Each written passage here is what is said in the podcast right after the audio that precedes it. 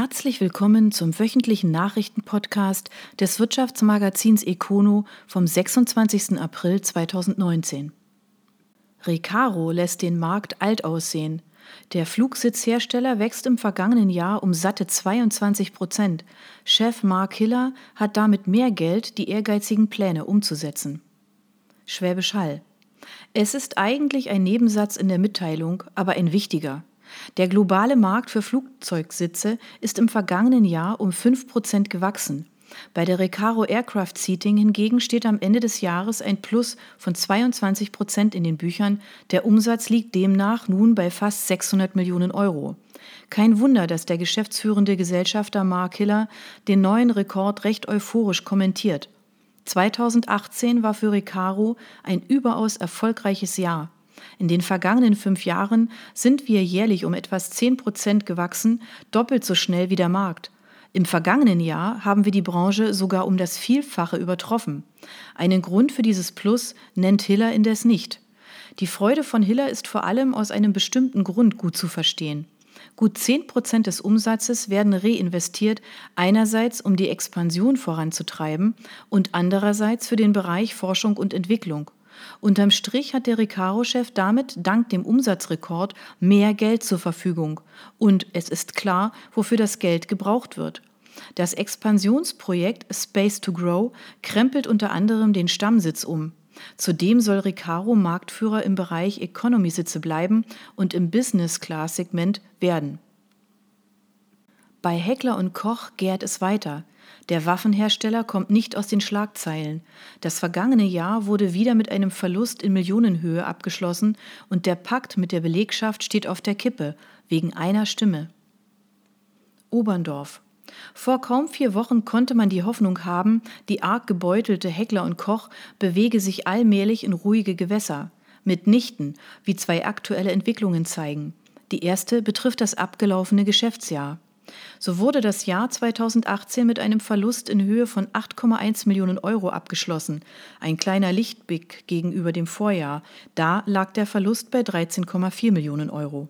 Und das vor dem Hintergrund eines Umsatzsprunges um 21 Prozent auf 221 Millionen Euro. Zugleich stiegen aber auch die Personal- und Materialkosten.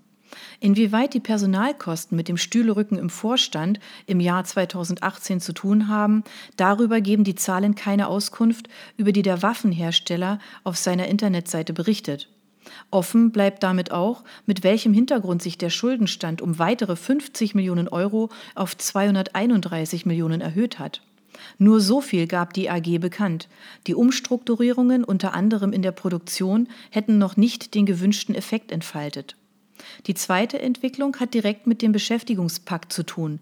Wie berichtet, haben sich die Mitarbeiter Anfang April für Mehrarbeit ohne Lohnausgleich sowie den Verzicht auf Einmalzahlungen ausgesprochen, um einen Beitrag zur Sanierung zu leisten. Im Gegenzug machte die Geschäftsführung unter anderem Zusagen für Investitionen in Millionenhöhe. Doch dieser Kompromiss steht auf der Kippe, wie die Gewerkschaft IG Metall bestätigte. Nach Angaben aus Unternehmenskreisen wurde die Abstimmung über den Pakt angefochten, denn eine Stimme gab den Ausschlag pro Pakt. In Prozentzahlen waren 50,44 Prozent dafür. Allerdings wären nach Ansicht der Gegner 51 Prozent Zustimmungsrate nötig gewesen. Nun soll das Votum Mitte Mai wiederholt werden. Die Gewerkschaft empfiehlt weiter eine Annahme. Fuchs eröffnet ein neues Werk in China. Die neue Fabrik hat fast 50 Millionen Euro gekostet und ersetzt einen alten Standort. Mannheim. Der Schmierstoffhersteller Fuchs Petrolab hat seine neue Fabrik im chinesischen Wujiang in Betrieb genommen.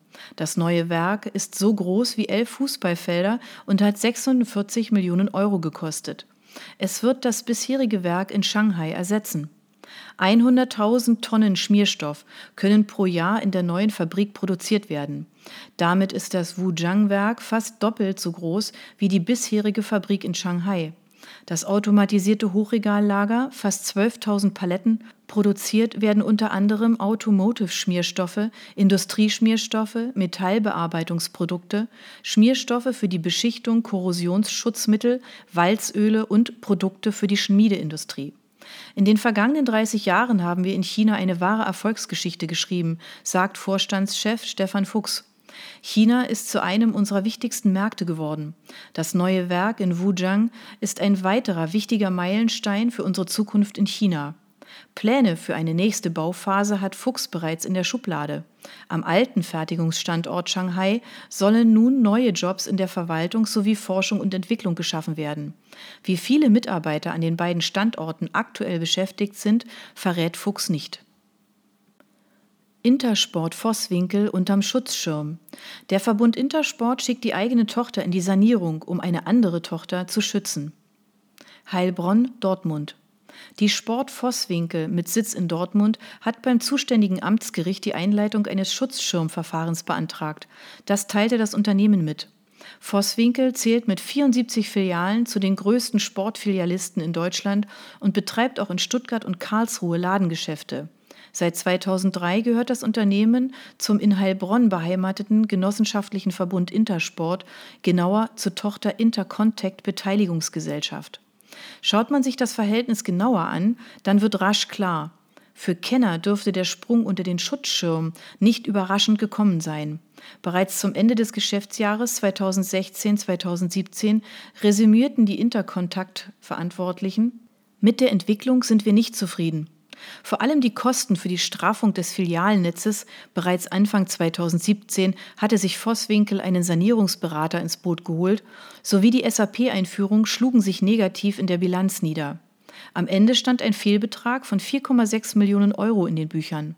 Am Ende zog dieses Minus auch die Interkontakt in die roten Zahlen, zumal diese bilanziell auch die Umstrukturierung der Digitaltochter von Intersport verkraften musste.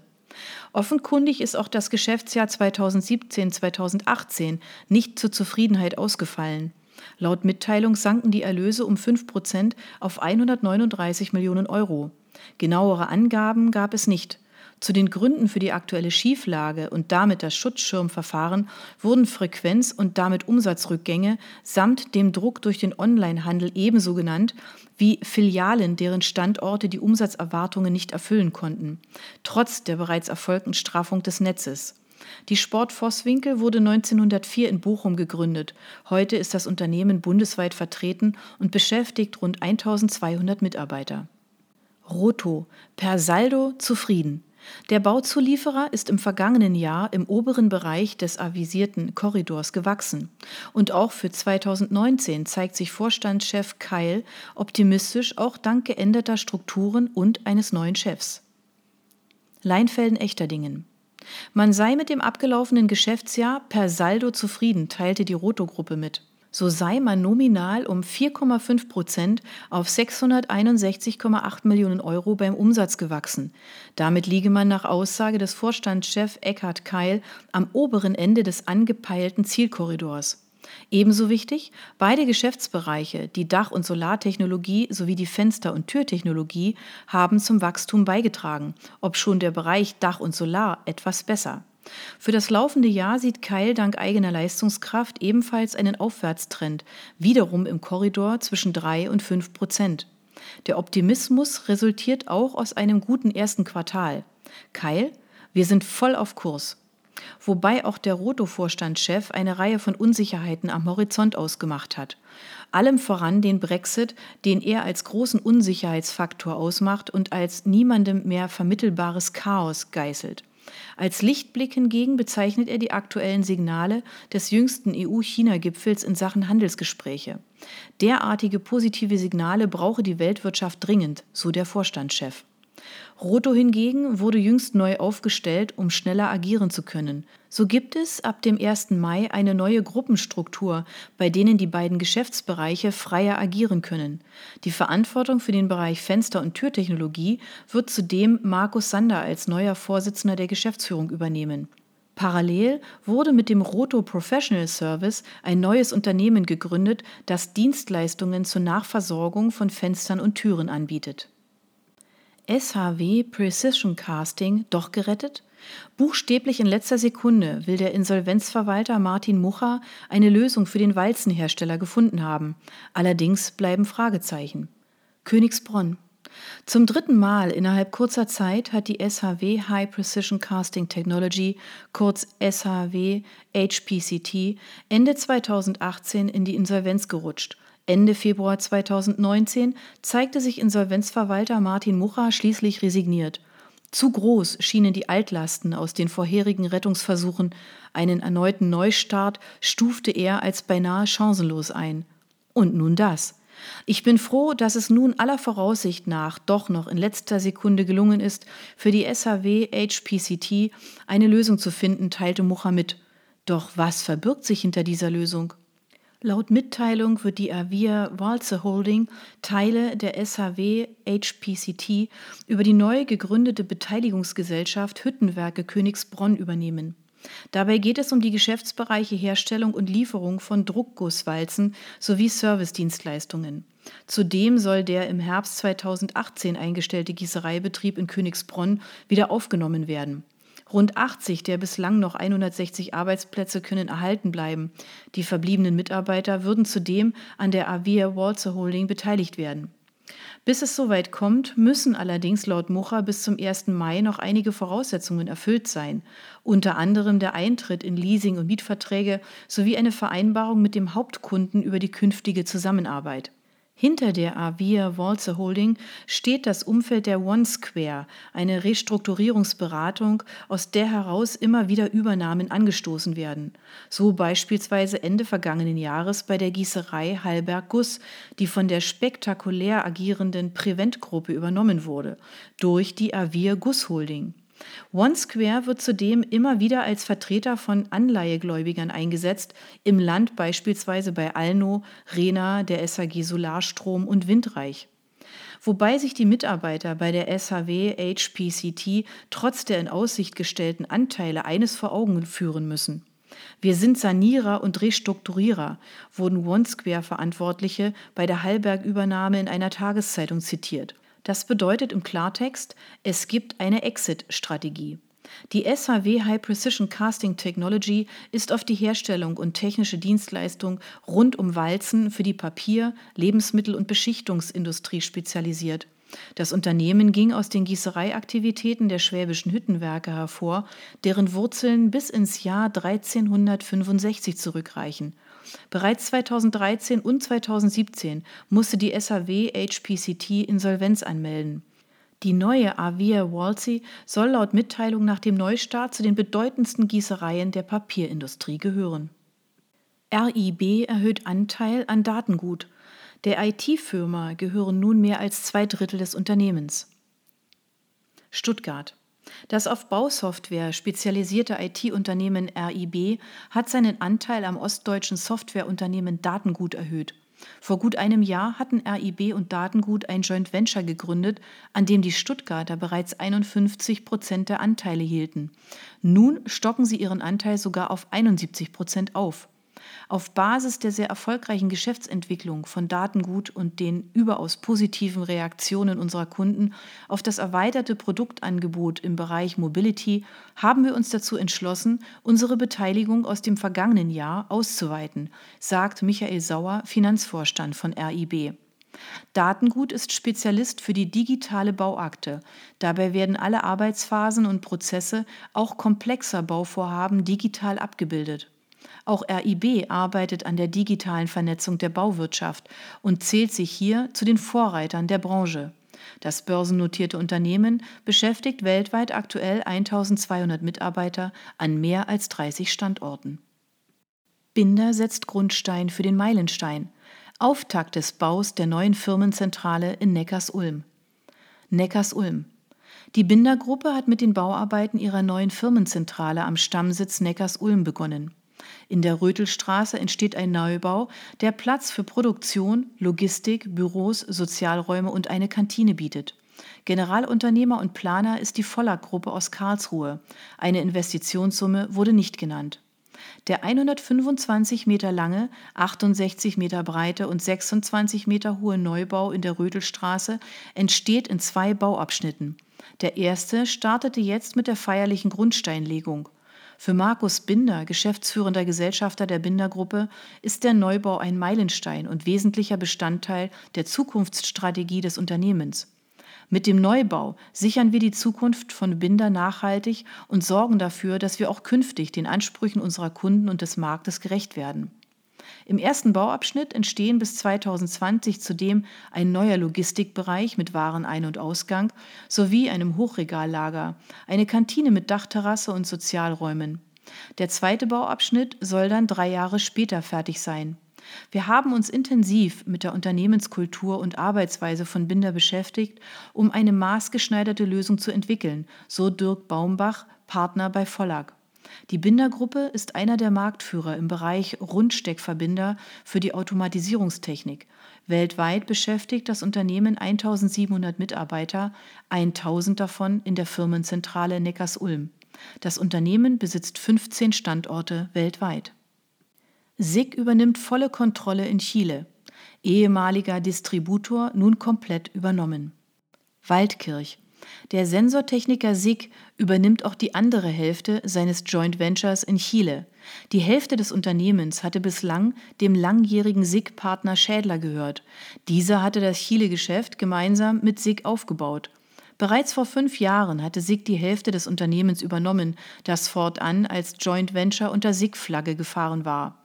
Mit dem Erwerb der verbleibenden 50 Prozent können wir unsere Präsenz in Südamerika nachhaltig ausbauen, sagt SIGs Finanzvorstand Markus Vatter. Von Chile aus werden bereits heute zwölf Länder in Südamerika bedient. Das Unternehmen in Santiago de Chile zählt aktuell 45 Mitarbeiter. Angaben zum Umsatz vor Ort oder zum Kaufpreis des Unternehmens gibt es nicht. SIG beschäftigt weltweit rund 9000 Mitarbeiter und erlöste zuletzt einen Umsatz von 1,5 Milliarden Euro. NDS übernimmt Gruschka. Metzinger IT-Unternehmen wächst durch Zukauf. Metzingen. Das IT-Unternehmen NDS übernimmt das Bad Uracher Ingenieurbüro Gruschka. Dieser ist ein Spezialist für die Themen Warenwirtschaft und Dokumentenmanagement. Diese Systeme sind wichtige Bausteine der Digitalisierung und Optimierung unserer Arbeitswelt, erklärt NDS-Geschäftsführer Jochen Fischer. Wir haben hier das richtige Unternehmen für die Übernahme gefunden. Gleichzeitig hat NDS 185.000 Euro in die Erweiterung des eigenen Rechenzentrums investiert. So baut der 1992 gegründete IT-Dienstleister sein Portfolio weiter aus. Dies ist eine Investition in unsere Kunden und in unsere eigene Entwicklung, sagt Alexander Landgraf, neuer Leiter für Organisations- und Geschäftsfeldentwicklung bei NDS. NDS wurde 1992 in Sindelfingen gegründet. Seit 2012 hat das Unternehmen auch einen Standort in Metzingen. Seit 2017 befindet sich dort auch die Firmenzentrale. SFI stolpert über die eigenen Ambitionen. Der Fördertechniker aus Kornwestheim muss den Weg in die Insolvenz gehen. Kornwestheim. Der Fördertechniker SFI Stotz Friedenhagen Industries steckt in der Krise. Das Unternehmen hat jetzt einen Insolvenzantrag gestellt. SFI will sich in Eigenverwaltung sanieren. In der Eigenverwaltung liegt die Chance, unser Unternehmen wieder zukunftsfähig aufzustellen, sagt Geschäftsführer Clemens Vollmer. Der Geschäftsbetrieb des Traditionsunternehmens aus dem schwäbischen Kornwestheim läuft weiter. Die Gehälter der 127 Mitarbeiter sind über das Insolvenzgeld gesichert. Zum vorläufigen Sachverwalter hat das Amtsgericht Ludwigsburg Dietmar Haffer von der Kanzlei Schulze und Braun bestellt. Er begleitet und überwacht die Eigenverwaltung im Sinne der Gläubiger. Als Generalbevollmächtigter wird Steffen Beck von der Kanzlei Pluter die Sanierung begleiten. Auch Ernst Young sitzt mit am Tisch. SFI scheint ein Opfer des eigenen Wachstums zu sein. Die Liquidität hätte unter internationalen Neubauprojekten gelitten, heißt es in einer Mitteilung. Zudem seien die Umsätze in den vergangenen Monaten zurückgegangen. SFI hat seine Wurzeln im Jahr 1860. Seit 1898 ist das Unternehmen am heutigen Hauptsitz in Kornwestheim zu Hause. Die Firma plant und projektiert schlüsselfertige Materialflusssysteme sowie Automatisierungs- und Sondereinrichtungen. Hauptsächlich werden Lösungen für Kunden aus den Geschäftsbereichen Automotive, Schwerlast, Schüttgut sowie Logistik und der Aluminiumindustrie geplant und umgesetzt. Das waren die Nachrichten des Wirtschaftsmagazins Econo vom 26. April 2019. Ihnen gefällt unser Podcast? Dann abonnieren Sie ihn doch ganz einfach. Sie finden uns auf Spotify, SoundCloud, iTunes und vielen anderen Plattformen. Sie möchten mehr zu Personalien, Events oder verschiedenen innovativen Themenschwerpunkten erfahren? Dann schauen Sie doch bei uns auf econo.de vorbei.